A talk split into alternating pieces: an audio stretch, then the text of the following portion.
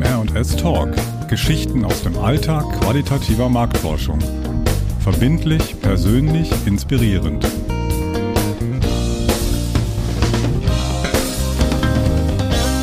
Ja, herzlich willkommen. Schön, dass Sie uns heute wieder zuhören. Zur letzten Folge in diesem Jahr begrüßen Sie Antje Schaffranitz und Petra Kämmerzell. Ja, Petra, Weihnachten steht ja vor der Tür mit allem, was uns dabei lieb und teuer ist. Wir treffen uns mit unseren Familien.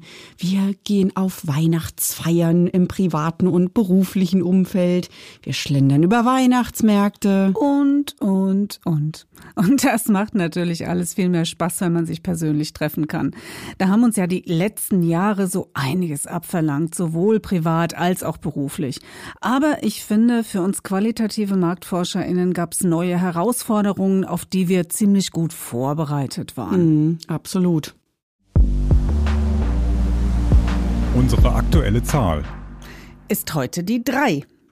Im Prinzip sehen wir drei Phasen im neuen virtuellen Normal des Berufsalltags.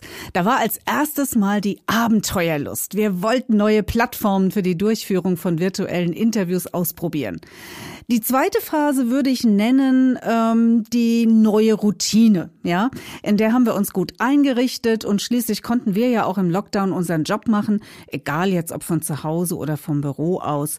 Und da waren Gastronomie, Tourismus oder die Veranstaltungstechnik nun wirklich ganz anders gebeutelt. Phase 3 ist allerdings der beginnende Frust. Denn da gibt's schon so einiges, was wir vermissen. Und nicht nur wir, auch unsere Kunden scharren langsam mit den Hufen und wollen wieder raus aus der Online-Blase. Ja, das stimmt, Petra, absolut. Ja, und vor allen Dingen die qualitative Forschung, die lebt ja letzten Endes vom Miteinander. Das gilt für alle Phasen innerhalb eines Projektes, wobei das Team im Verlauf ja immer sukzessive größer wird. Ne? Erst sind die Marktforscher vom Institut und aus der betrieblichen Marktforschung unter sich. Und dann kommen aber manchmal die Produktverantwortlichen dazu, die Marketingfachleute und manchmal eben auch dann die medizinischen Fachkräfte im Pharmaunternehmen. Ja, und dann eben gegebenenfalls auch noch die kreativen Köpfe aus den Werbeagenturen, die ja auch dann mit den Ergebnissen weiterarbeiten müssen. Genau, und dann reden wir eigentlich im Prinzip von das können schon mal so acht bis zehn Leute sein, ne? Je nach Projekt. Und dann für diese sogenannten Testunterlagen, die wir ja dann während der Interviews zeigen und besprechen wollen, müssen wir uns ja mit diesen ganzen Fachleuten und den Agenturen abstimmen. Also vor allem, wenn wir Broschüren, Flyer oder Anzeigen testen sollen, die ja dann für unsere Kunden so getestet werden müssen, dass sie eben auch Feedback zu ihren ganzen Entwürfen von ihren Zielgruppen bekommen. Mhm, ja, und bei der Feldarbeit, also dann der eigentlichen Durchführung dieser Interviews oder Gruppendiskussionen, ist dann ja wirklich das ganze Team gefragt. Ne? Ideal ist es natürlich, wenn wirklich alle Verantwortlichen der, die Interviews oder Gruppendiskussionen möglichst live dann auch verfolgen. Genau, und diese Durchführungsphase ist doch quasi das Herzstück qualitativer Forschung. Ja, da besprechen wir Ideen, Fragen, Testunterlagen, ja, wir diskutieren mit den Zielpersonen. Alles muss an die Reaktionen der Befragten angepasst und sukzessive weiterentwickelt werden. Und am Ende der Feldphase hat man damit in den meisten Fällen ja auch schon ein erstes Ergebnis, mit dem die Kunden vorab der Analyse, naja, ich sag mal zumindest schon mal die eigenen Hausaufgaben machen können, die ihnen ihre Zielpersonen mit auf den Weg gegeben haben. Ja, und Petra Gell, da blutet dir langsam nämlich das Herz. Und yes. du kommst wirklich in diese Frustphase der rein virtuellen Durchführung von Marktforschungsstudien rein. Genau. Ich bin jetzt echt langsam in Phase drei und das Herzbluten setzt ein. Ich stelle einfach immer häufiger fest, dass diese ständigen und vor allem ausschließlichen Online-Sitzungen für alle zunehmend ermüdend sind und vieles auf der Strecke bleibt. Mann, ich kann überhaupt nicht genug Popcorn für die Interviews produzieren, um das ganze Team vor den Bildschirmen zu unterhalten und vor allem dann auch noch zu motivieren, sich tatsächlich ins Projekt einzubringen und nicht nur zu konsumieren. Ja, genau. Ich meine, im Teststudio sind ja alle live und in Farbe vor Ort. Ne? Da sitzt das ganze Team der Kundenseite im sogenannten Backroom und verfolgt die Interviews oder eben Gruppendiskussionen durch den Einwegspiegel. Und zwischen den Sessions können sich eben alle austauschen und das Gehörte gemeinsam besprechen. Mhm. Die Kunden sind da da wirklich so viel fokussierter und legen sogar mal das Handy aus der Hand, gell? Stimmt. Mittendrin statt nur dabei. Von wem war dieser Slogan nochmal? Ähm, warte mal, ich glaube, ursprünglich war das mal so eine TV-Werbung für einen Sportkanal, mhm. oder? Und Mitte Oktober war es dann soweit. Ich war tatsächlich mal wieder eine Woche mit einem Team unterwegs und habe die Interviews in Teststudios geführt. Dieser direkte, also unmittelbare Austausch mit allen Projektbeteiligten hat echt gut getan. Ich habe richtig gespürt, wie mir die Zwischentöne in Körperhaltung, Gesten und Gesichtsausdruck gefehlt haben. Die gemeinsame Diskussion am Flipchart, ja sogar das leidenschaftliche Durcheinanderreden. Das alles hat mir tatsächlich sehr gefehlt. Und ich hoffe doch, dass ich nicht wieder fast ein Jahr warten muss, bis die nächste Gelegenheit zur gemeinsamen Forschung vor Ort kommt unser aktueller Ufreger. Aber Petra, diese Debriefings, ne, also diese Nachbesprechungen mit den Kunden, die waren doch bestimmt total anstrengend, oder? Als du wieder jetzt im Studio warst. Naja, sagen wir mal so, mit zehn Leuten im Kundenraum des Teststudios zu diskutieren, ist zumindest intensiv. Und je nach Persönlichkeit der Teammitglieder natürlich auch nicht immer ganz knisterfrei. Da gibt's Spannungen und oder auch ein Wettbewerb einzelner Teammitglieder um die beste Idee, das beste Argument. Aber weißt du, diese rein telefonischen Nachbesprechungen sind doch häufig einfach nur die Pest in Tüten. Da haben alle schon fünf Stunden und länger auf einen Bildschirm gestarrt, mehr oder weniger spannende Interviews gehört, nebenbei aber mit Sicherheit noch versucht, zehn E-Mails zu schreiben, ein anderes Meeting mit einem Ohr zu verfolgen und mich mit Sätzen wie dem folgenden auf die Palme zu bringen. Also, ich habe mir kein Interview anhören können, denke aber, wir müssten für Deutschland in jedem Fall Maß Maßnahme X ergreifen, weil ich persönlich Maßnahme Y für blöd halte. Ja, und das riecht mich dann wirklich auf, meine Liebe. Petra, ich weiß ja, ich kann es mir bildlich vorstellen. Und das war jetzt im Studio wirklich wieder anders? ja, klar, in der Tat. Und dazu kam noch, wer sein Handy in der Hand hielt, wurde vom Teamchef schräg angeschaut. Nur die Protokollantin durfte ihren Computer zum Mitschreiben benutzen und jeder Einzelne wurde nach seiner Meinung und nach seinem Beitrag gefragt gefragt. Sehr strukturiert, sehr diszipliniert. Am Flipchart wurde eine Zusammenfassung der Studienergebnisse erstellt. Dann haben wir die nächsten Aufgaben verteilt und ruckzuck, sage ich dir, waren wir nämlich fertig. Und wir konnten sogar den sicherheitshalber, ja, für den nächsten Vormittag anberaumten Termin für eine weitere Nachbesprechung streichen. Und weißt du, was ich gemacht habe? Stattdessen war ich dann nämlich entspannt zwei Stunden im Berliner Zoo bei den Erdmännchen, Elefanten, Löwen und Gorillas. Oh, da beneide ich dich wirklich um diese Erfahrung. Und ich hoffe wirklich, dass ich auch bald mal wieder ins Studio komme. Und in den Zoo natürlich. Denn vor allem meine Geschäftsreisen nach Berlin verbinde ich wirklich einfach gerne mit einem entspannten Zoobesuch nach Abschluss der Projekte. Da kann ich so gut abschalten. Aber auch wenn uns bei rein virtueller Durchführung vieles fehlt, so haben wir doch in den letzten Jahren wirklich enorme Fortschritte gemacht, Petra. Mhm. Jetzt haben wir schon über die dritte Phase, den Frust bei virtueller Durchführung von Marktforschungsprojekten gesprochen. Das muss man zuerst raus. Genau. Wobei die Erfahrungen von Phase 1 und 2 äh, noch gar nicht weiter ausgeführt worden sind von uns. Ja, du hast natürlich wie immer recht, liebe Antje, aber du kennst mein Temperament. Wenn es ums Aufregen geht, bin ich immer ganz schnell. Es ist natürlich auch gerade ein bisschen mit mir durchgegangen, weil die jüngste Studioerfahrung noch so präsent ist. Aber diesem ganzen Frust und dem Herzbluten ging natürlich Phase 1 voraus. Äh, der haben wir ja eingangs die Überschrift Abenteuerlust gegeben. Was war denn für dich so das echte Abenteuer an dieser Zeit? Was hat dir wirklich Spaß gemacht? Also Petra, toll war natürlich, dass die ganze Reiseorganisation wegfiel. Ich musste keine unplanmäßigen Zwischenhalte der Deutschen Bahn einplanen und auch keinem Kunden aus den USA erläutern, warum jetzt ein Zug von München nach Frankfurt billiger ist als ein Taxi zum Beispiel ähm, und es tatsächlich schneller und einfacher ist, mit dem Zug von Frankfurt nach Köln zu fahren, als zu fliegen. Solche Dinge eben. Ne? ähm, aber wir konnten auch viel Material sparen, wenn ich überlege, wie viel wir sonst ausdrucken ne? für Telefoninterviews muss ich keine ständig angepassten Testunterlagen ausdrucken. Ich muss keine Catering-Wünsche vorbestellen, keine Checklisten für das Studio ausfüllen und kann eben alles, was ich für die Interviews brauche, direkt an meinem Arbeitsplatz einrichten. Stimmt. Ja, und die Suche und das Ausprobieren neuer Plattformen, über die wir unsere Interviews durchführen können, die war spannend, manchmal auch ein bisschen frustrierend, weil eben doch nur wenige Plattformen wirklich für unsere Arbeit ja auch geeignet sind, Petra. So ist es, Antje, denn jeder kennt Skype, MS Teams, Zoom und all die anderen Plattformen, über die man mit oder ohne Kamera Meetings abhalten kann. Ja, und genau die machen uns aber Probleme bei unseren Interviews zu Marktforschungszwecken. Denn Zoom, Skype, MS Teams und Co. sind auf Zusammenarbeit ausgerichtet. Das heißt, da soll sich ja jeder mit Namen, Telefonnummer, E-Mail-Adresse und Gesicht zu erkennen geben. Eben wie im richtigen Leben. Genau. Und genau das geht mit den datenschutzrechtlichen Standards der Marktforschung einfach nicht konform. Die Marktforschung muss nicht nur die gesetzlichen Datenschutzregeln gemäß DSGVO gewährleisten.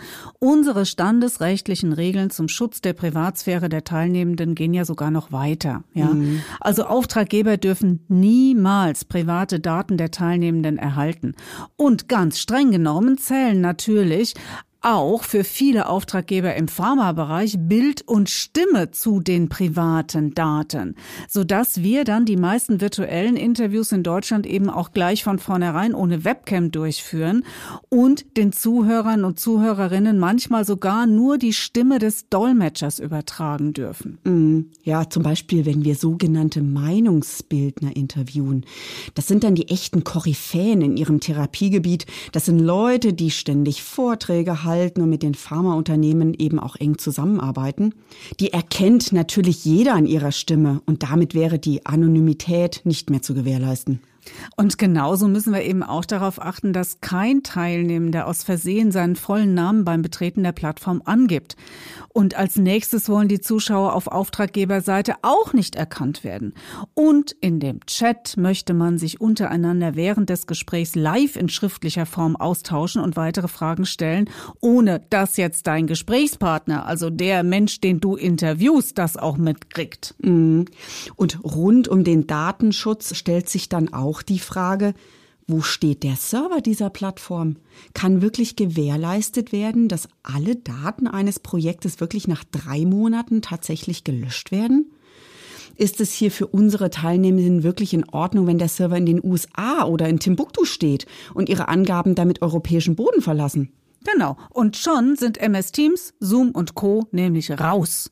Zumindest aus unseren Studien im Gesundheitswesen, denn die sogenannten Compliance-Regeln unserer Auftraggeber sind ja noch viel strenger als die Regeln im Konsumentenbereich, wo es dann in Anführungsstrichen nur darum geht, DSGVO-konform zu arbeiten. Aber Antje, wenden wir uns doch mal den Interview-Inhalten zu. Was war da bei der Suche nach der richtigen Plattform für dich das Wesentliche? Und was fehlt uns eigentlich heute noch? Na gut, da denke ich natürlich gleich ans Whiteboard. Im Studio stelle ich mich total spontan auch mal bei einem Projekt ans Flipchart. Mhm. Mache eine Mindmap oder arbeite mit allem, was so der Moderationskoffer eben hergibt. ne, da sind bunte Stifte, da habe ich Sprechblasen aus Pappe, Smileys etc. Die Teilnehmenden schneiden flugs auch mal was aus oder mhm. basteln mal eine kleine Collage, bringen irgendwelche Aussagen in eine Reihenfolge und, und, und. Ne? Also eben so dieses kreative kreative, wirklich handwerkliche Arbeiten, was es mir hier eben im Studio viel besser mhm. ermöglicht. Mhm. Und das geht mir eigentlich genauso. Ich tue mich da am Bildschirm auch einfach immer noch schwer mit. Klar, da gibt's natürlich auch großartige Software-Tools, mit denen kannst du zeichnen, da kannst du Textboxen ergänzen, Bilder einfügen, Zeitschienen kreieren und vieles mehr. Aber es ist trotzdem immer noch so eine Sperre dazwischen, ja, zwischen meiner Hand und diesem Bildschirm, was dann da aufkommt, ja. Irgendwie ist dieser Bildschirm da eine Barriere und nicht, es, es fühlt sich einfach nicht echt an, ja. Mhm. Und äh, das ist dieses spontan haptische am Flipchart. Das ist es, ja. Und das ist für mich persönlich einfach nur schwer digitalisierbar. Mhm, ja. Naja, und letztendlich haben wir uns wirklich nach vielen Versuchen ja auch auf zwei Plattformen eingeschossen, kann man so sagen. Eine für internationale Studien und eine für Studien, die wir nur hier in Deutschland durchführen. Genau. Und damit sind wir in Phase 2 der neuen Routine angekommen. unser aktuelles Methodenrezept. Ja, und was zeichnet diese neue Routine jetzt aus? Worauf müssen wir achten? Was haben wir gelernt? Naja gut, eigentlich gibt es zwei ganz einfache Rezeptzutaten, Petra. Damit virtuelle Interviews eine ebenso hohe Qualität haben wie jetzt Interviews im Teststudio. Erstens, also die Technik der ausgewählten Plattform muss natürlich Befragten und Zuhörenden vorab erklärt werden. Das ist klar. Jeder muss wissen, mit welchem Browser man sich einwählen sollte, ob ein Passwort benötigt wird, ob man eine Applikation herunterladen muss oder ob man sich zusätzlich auch noch per Telefon in die Audiokonferenz einwählen muss. Yep. Wenn man nämlich für den Simultandolmetscher eine zweite Leitung braucht, kommt es bei den meisten Plattformen wirklich zu diesen unschönen Echos, wenn alle Lautsprecher und Mikrofon des Computers benutzen. Und da arbeiten die Plattformbetreiber zwar gerade mit Hochdruck dran, aber so ganz ruckelfrei läuft es noch nicht. Hatte ich gerade erst wieder letzte Woche. Das Echo war nicht wegzukriegen und wir konnten nichts anderes tun, als dann doch wieder auf das Festnetztelefon zurückkommen gekommen und mussten mhm. uns wieder einfach dann über Festnetztelefon in die Audiokonferenz einwählen. Zweitens, es braucht in jedem Fall eine Co-Moderation, beziehungsweise jemanden, der sich vor allem um die Technik und das ganze organisatorische drumherum kümmert, damit die Moderatorin sich wirklich auf die Inhalte konzentrieren kann. Ne? Und Co-Moderatoren helfen auch den Befragten auf die Plattform zu kommen, sich in die Konferenz einzuwählen.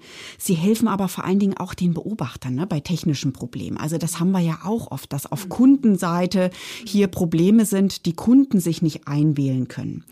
Und sie moderieren auch den Chat mit den Auftraggebern der Studie. Aber man muss natürlich auch sagen, nicht nur wir haben gelernt. Auch unsere Teilnehmer und Teilnehmerinnen haben nach drei Jahren Pandemie eine neue Routine. Und selbst die am wenigsten computeraffinen Ärzte wissen jetzt, was eine Firewall ist und dass sie an der Maus rütteln sollen, wenn ihr Bildschirm plötzlich schwarz wird. Und alle Befragten haben natürlich auch lernen müssen, dass Kinder, Hunde und Katzen zwar amüsant sind, mhm. das Gespräch, aber zumeist jedoch erheblich stören. Und alle haben auch gelernt, dass Kopfhörer unverzichtbar sind, ein Computer auch Lautsprecher haben muss, damit wir die Teilnehmenden auch hören können. Ja, und dass Folien mit vier Datendiagrammen in acht Point Größe auf einem Smartphone der ersten Generation mit Streichholzschachtel großem Bildschirm tatsächlich nicht lesbar sind. Also keine Teilnahme mit Smartphone ist für qualitative Online-Interviews mit zu lesenden Testunterlagen also auch noch eine wichtige Rezeptzutat aus dem Nähkästchen geplaudert. Ach Mensch, und wenn ich dran zurückdenke, wie wir vor 20 Jahren angefangen haben, uns qualitative Forschung online zumindest mal vorzustellen. Quantitative Online-Befragungen waren ja rund um die Jahrtausendwende schon aus den Kinderschuhen raus. Aber Gruppendiskussionen und qualitative Tiefeninterviews, die lagen noch sehr in weiter Ferne. Mm, das war eigentlich auch eine echte Abenteuerzeit, oder? Ja, allerdings. Die Anbieter der Befragungsplattformen im Internet waren auch noch sehr, sehr technikorientiert, ja. Äh, wir Marktforscher wurden noch für die Inhalte und die Fragebogenlogik gebraucht, während dann der Programmierer mit Layout, Pop-up-Fenstern, Größe und Farbe von Antwortkästchen beschäftigt war. Mhm. Und qualitativ? Habt ihr das da wirklich versucht? Oh ja, Antje, das haben wir. Wir haben echt tatsächlich versucht, eine schriftliche Online-Gruppendiskussion, also nur mit Textbeiträgen, zu machen. Ein Softwareanbieter für quantitative Befragungen hat unserem ständigen Gequengel irgendwann einfach nachgegeben und vermutlich den allerersten Chatraum für einen synchronen Austausch mit sechs Teilnehmerinnen von einem Studenten programmieren lassen. Ich sag dir, es war so lustig. Auf diese Weise haben wir gelernt, dass die Antwortzeiten ewig auseinanderliegen, wenn man nicht mindestens einen ISDN-Anschluss hatte. Von DSL war ja damals überhaupt noch nichts zu sehen, ja? Und zwischendurch haben dann während der ganzen Diskussion unsere Teilnehmer immer wieder angerufen, um zu fragen, ob ihre Texte denn angekommen seien, denn sie könnten ja nichts sehen, ob sie denn schon während der Wartezeit eine andere Frage beantworten dürften. Also das Ende vom Lied war die ursprünglich eingeplante Diskussionszeit von 60 Minuten, haben wir nach drei Stunden entnervt abgebrochen und hatten etwa zwei der sieben Themen bearbeitet, wobei jeweils auch nur drei Teilnehmer mit ihren Beiträgen durchkamen. Der Softwareanbieter hat uns dann auch einen langen Vortrag gehalten, warum man mit qualitativer Online-Forschung nun wirklich kein Geschäft machen könnte.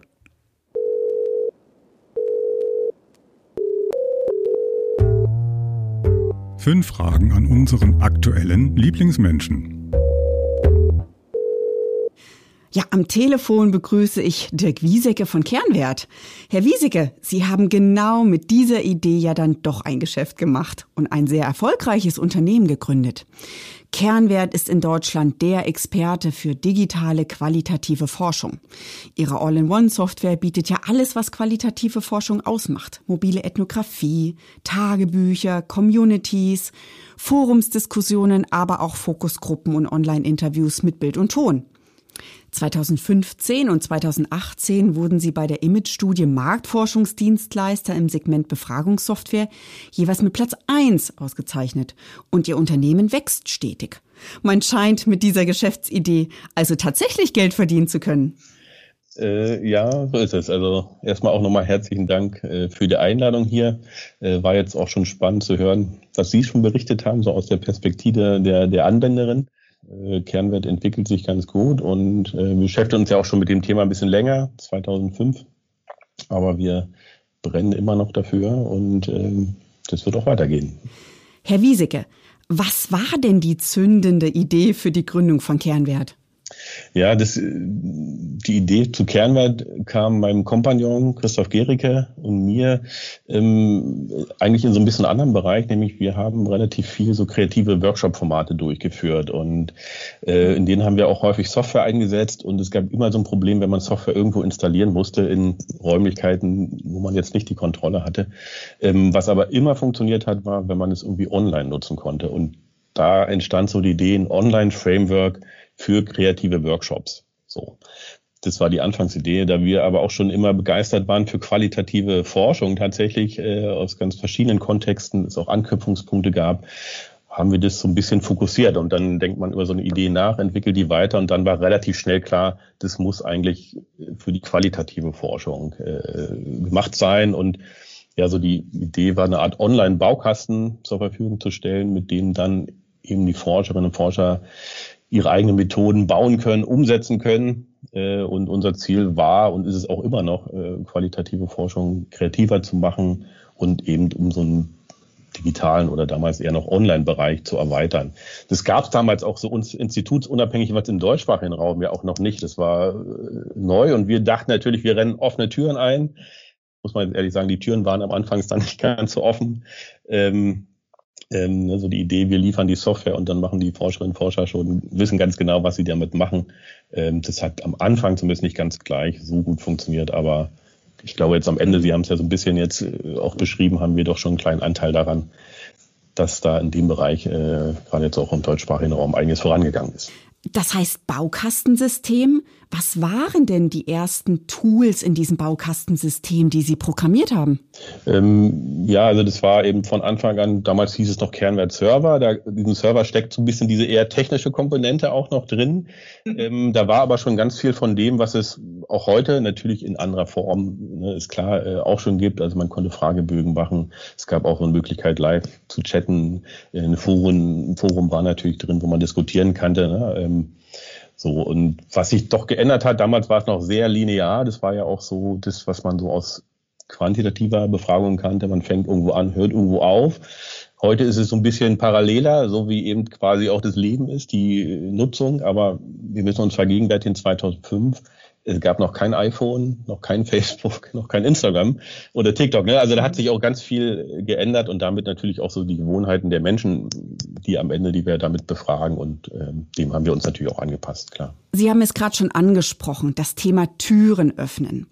Wie haben Sie es denn letzten Endes geschafft, die Türen zu öffnen? Beziehungsweise welche Mauern in den Köpfen der Kunden mussten eingerissen werden, um die Akzeptanz für qualitative Online-Forschung zu erhöhen?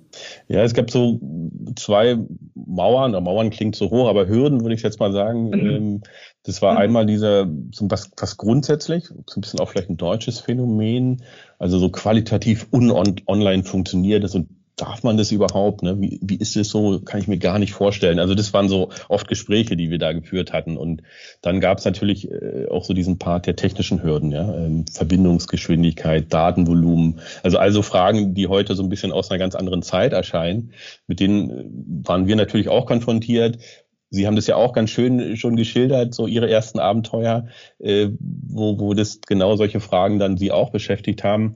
Ähm, also da mussten wir überzeugen und man kann am Ende sagen, überzeugt hat es vor allem dadurch, dass äh, Kunden das ausprobiert haben. Ja? Also, und die, die es da mal ausprobiert haben, das waren eigentlich auch diejenigen, die es dann fortgeführt waren. Also wir hatten kaum Kunden, die gesagt haben, wir machen das einmal und das lassen wir dann bleiben. Das gab es so am Anfang, vielleicht ist es auch noch so interessant, so zwei Gruppen eigentlich von, von Kunden, ne, die sich darauf eingelassen haben. Das waren so einmal die, die gesagt haben, ähm, super, was Neues, das wollen wir unbedingt ausprobieren, äh, immer so sozusagen so ein bisschen nach vorne gehen. Und dann gab es andere, die vielleicht einen Studientyp hatten und gesagt haben, ähm, den können wir jetzt gar nicht anders umsetzen, vielleicht weil wir ein langes Tagebuch haben über mehrere Monate und wir wollen eigentlich zwischendurch schon schauen, was machen die und so, die da einfach eine Lösung für brauchten.